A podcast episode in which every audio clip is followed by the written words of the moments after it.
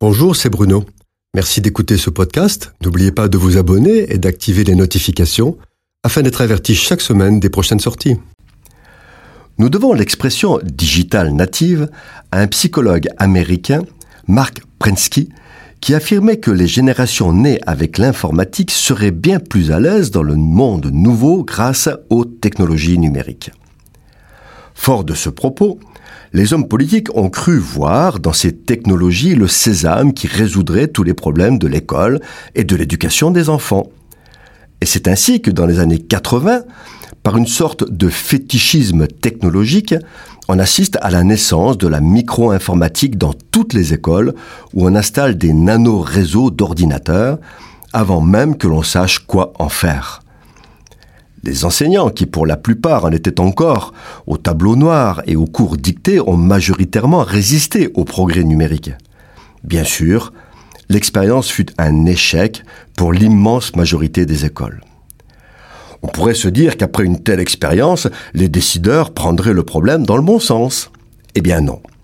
Quelques années plus tard, les pouvoirs publics ont recommencé à distribuer des tablettes aux élèves sans réel projet pédagogique. Parallèlement, des chercheurs en sciences de l'éducation démontrent que les digitales natives ne deviennent pas spontanément des experts numériques capables de traiter simultanément de multiples sources d'informations. Le multitasking des jeunes est une illusion. Ils expliquent encore que la prise de notes au clavier est bien moins efficace que celle faite avec un stylo et du papier. Pire que cela, la connexion à Internet entraîne une dispersion de l'attention des élèves. Tous sont capables de bidouiller leur smartphone, de publier des stories sur Snapchat ou encore Facebook, mais seulement un tiers sont capables de remplir un formulaire électronique. La question est donc comment est utilisée le plus souvent l'informatique à l'école? En fait, les élèves consultent en ligne leur emploi du temps, leurs notes et leurs devoirs. Ils préparent des exposés et là, la fonction copier-coller est massivement utilisée. Ils font des exercices en ligne, ce qui permet des corrections plus rapides, mais sans médiation humaine. Ils cherchent des informations sur Internet où ils trouvent tout et n'importe quoi. Et c'est là le grand danger du numérique.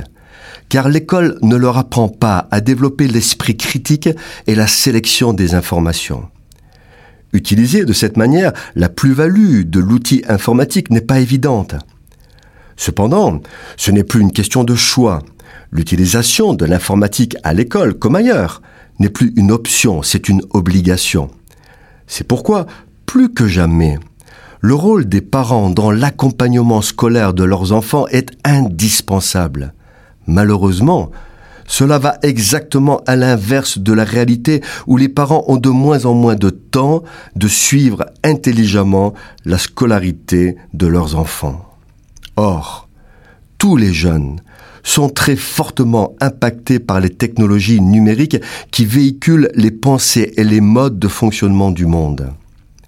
À la maison, comme à l'Église, les chrétiens ont plus que jamais une grande responsabilité dans l'éducation des enfants. Ce doit être une préoccupation prioritaire. Cette chronique a été produite par Bruno Oldani et Jacques Cudeville.